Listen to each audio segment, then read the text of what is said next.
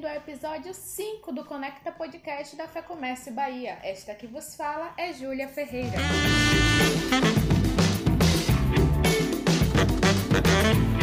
No momento que representa Defende, o assessor Edmundo Bustani vai falar sobre a importância das eleições municipais 2020 para a Fé Comércio. É com você, Edmundo.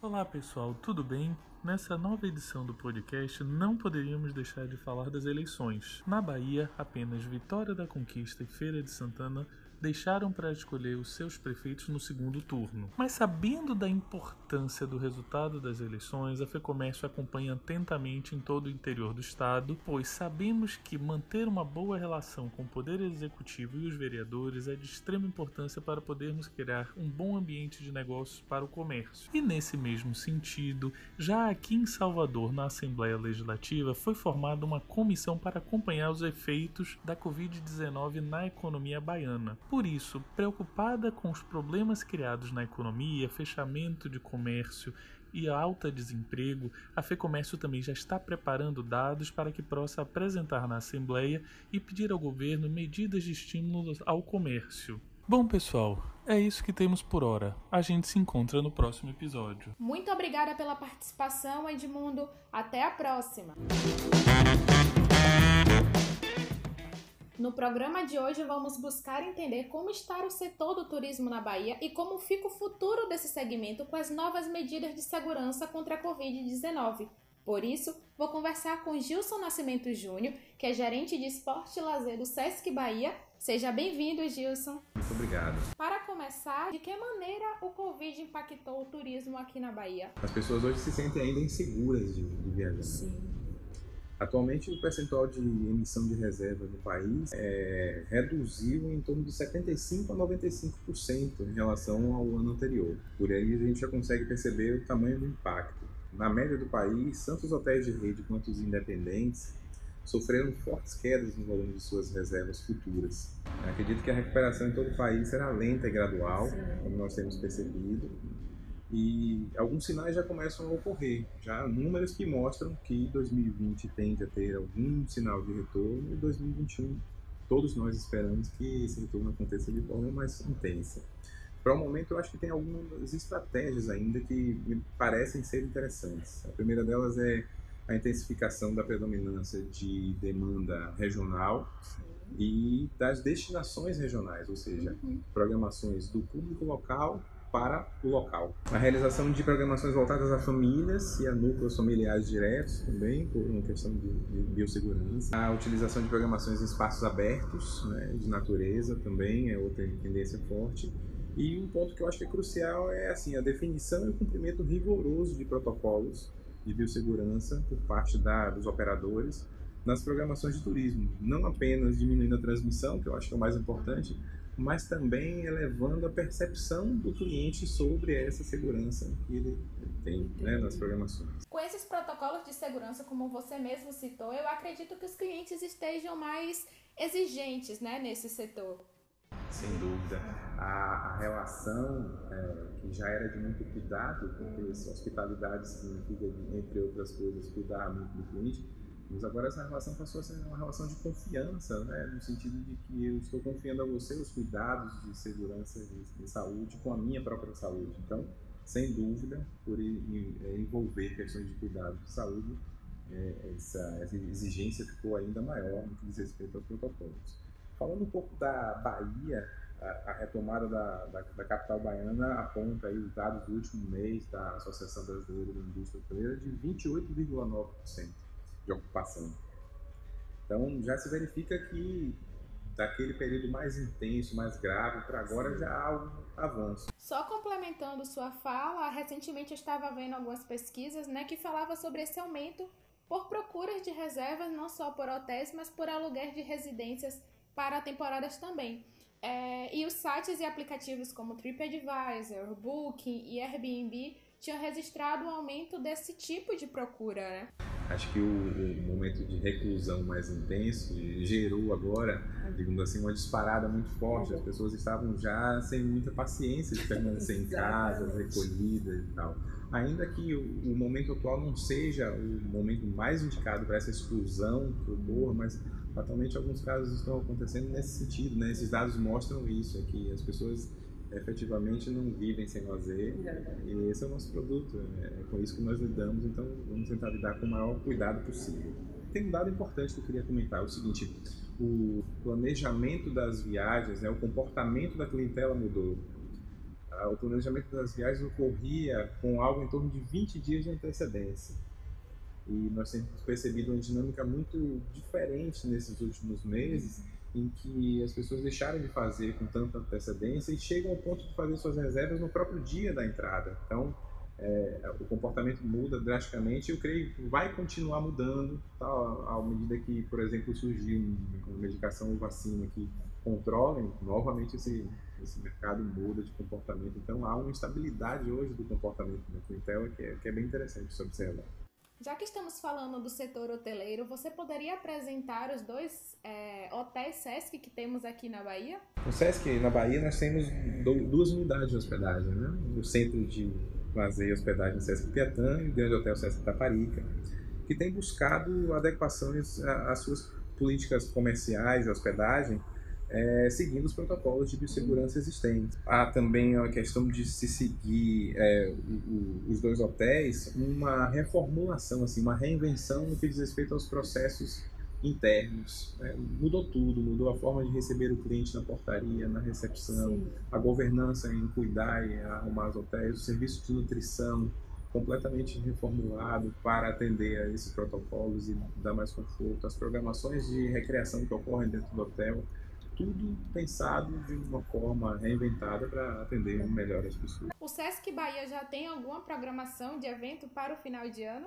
Nós temos é, observado os protocolos e o andamento, então temos programações previstas que estão acompanhando as notícias em relação às permissões. Então, a depender do que seja permitido, nós faremos alguma confraternização com os hóspedes que estarão, mas reservadas exclusivamente aos hóspedes que estiverem no meio de hospedagem tudo seguindo os protocolos oficiais que foram divulgados. Muito obrigada pela sua participação no episódio de hoje, Gilson. É, eu conversei também né, com Monique Badaró, ela é assessora técnica do SENAC, e esclareceu sobre o programa Mentoria Hospitalidade Segura, que o SENAC desenvolveu durante a quarentena para o setor hoteleiro. Olá, Monique, você poderia falar um pouco sobre essa mentoria? Essa mentoria, né, a mentoria é, SENAC Hospitalidade Segura, ela orienta os empresários para aplicar os protocolos, ao mesmo tempo é, buscando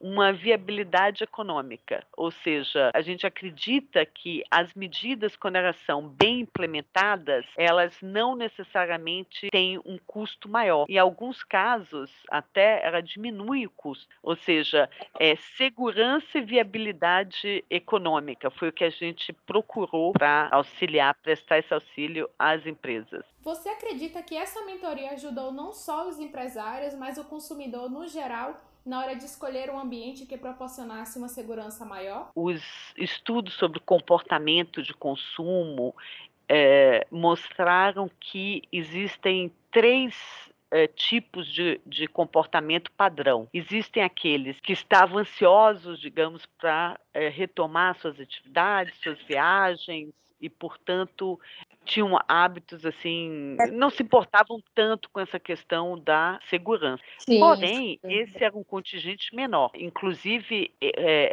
esse, esse perfil de consumidor, de cliente, de hóspede, para o caso dos hotéis, teria que ser é, tratado de maneira mais atenta, porque é. isso poderia impactar com os outros clientes, com os outros hóspedes e até mesmo com os funcionários. Então, tinha esse tipo de comportamento, tinha também aqueles que não dificilmente viajariam, como até agora tem, tem pessoas que é, não viajaram ainda, adiaram todas as suas atividades é, externas, etc. Portanto, bem cautelosos, e aqueles que estavam prontos para viajar desde que tivessem é, segurança que aquele local iria estar respeitando as medidas preventivas, né? Então, é, se formos considerar é, esses três perfis, eu acho que sim, as mentorias e, e os estabelecimentos que tiveram, né, se prepararam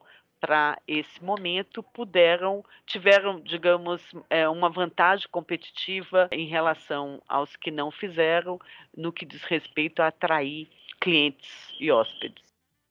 E isso é importante, porque não basta que somente o cliente esteja seguindo os protocolos de segurança. É importante que o estabelecimento é, em si siga também. Assim, a gente entende todo o estabelecimento devia se preparar para é, aplicar esses, essas medidas como um, uma forma de garantir, é, poder inclusive é, dar é, a conhecer os seus potenciais ou, ou, hóspedes, enfim, clientes já costumeiros, que eles estavam prontos e seguros. Poderiam dizer, venham, que é seguro. Enfim, de fato aconteceu para aqueles que tiveram essa iniciativa, algo que sai se preparar para receber turistas, seja do estado, de outra cidade, ou de outros estados, ou internacional. Esse sendo um quantitativo menor de pessoas. E além das mentorias para restaurantes e hotéis, nós também organizamos uma formação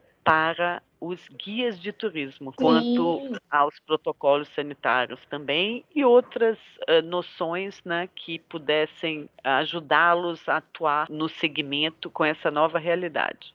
Mas é, essa ação aconteceu mais recentemente, não foi durante a, a pandemia, porque a gente se concentrou mais nas empresas. Exatamente. E esse foi o diferencial das empresas que participaram da mentoria Hospedagem Segura, né? Conseguiram equilibrar segurança e viabilidade econômica.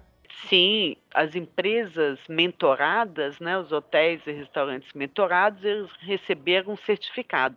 Inclusive, algumas localidades atrelaram a possibilidade de reabertura é, a partir de cursos né, de preparação do Senac. E de certa forma, isso ajudou para que o Senac ganhasse ainda mais referência no quesito segurança até porque esses protocolos precisam continuar sendo aplicados, ainda mais agora que os casos de Covid vêm aumentando. É, infelizmente, a gente percebe, né, que nem todos os, os estabelecimentos comerciais, eles é, seguem todos os protocolos. E isso é preocupante porque coloca em risco não somente os funcionários, como eu falei, mas, sobretudo, os hóspedes que é, chegam ou os clientes que visitam aquele estabelecimento. Então, é primordial, né, é, principalmente nesses momentos de, de pico, né, em que a, o contágio mais alto, etc. Muito obrigada, Monique, por ter participado do nosso episódio de hoje. E caso você, ouvinte, tenha ficado interessado em conhecer mais sobre o programa Hospitalidade Segura, é só acessar o site www.ba.senac.br.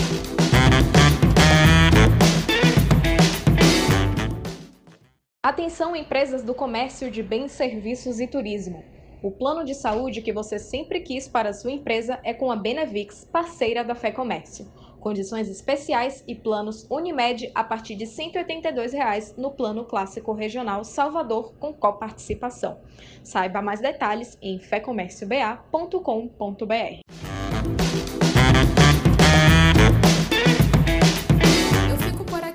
espero vocês no próximo episódio. Lembrando que você pode nos acompanhar no Instagram e Facebook, arroba fecomércio.ba. Até mais!